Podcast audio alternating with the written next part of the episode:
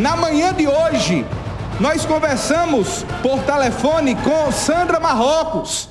Ela que é ex-vereadora, atualmente assume o cargo de Educação para a Igualdade do Ministério das Mulheres do Governo Federal, integrante do partido, é feminista e disse: é inadmissível que o prefeito de Souza, depois da condenação, permaneça na legenda.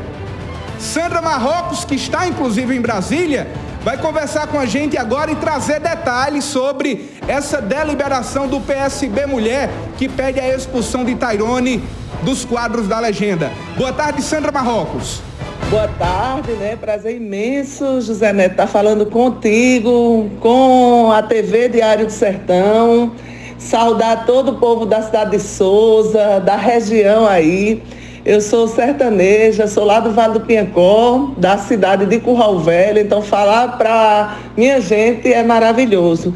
Em relação a essa questão né, do, do prefeito Tarione, para esclarecer, deixar muito claro Sexta-feira, a Executiva Nacional de Mulheres do PSB, juntamente com o Conselho Político, do qual eu faço parte, da Secretaria Nacional de Mulheres, sentou e decidiu, né, lá na reunião, o um encaminhamento de dar entrada no Conselho de Ética, é, solicitando a, a expulsão né, do prefeito Tairone por conta da agressão e que ele fez, a querida Miriam Gadelha, né? Colocar que é inadmissível, né, no quadro do Partido Socialista Brasileiro, você ter um prefeito condenado por agressão contra a mulher. Então é um processo inicial, né, de uma instância interna e é isso. Mas estou falando com muita tranquilidade, enquanto feminista. Hoje eu estou no Ministério das Mulheres, né, desenvolvendo um trabalho aqui na coordenação da educação para a igualdade e na violência contra a mulher, nem um minuto de trégua, nem um segundo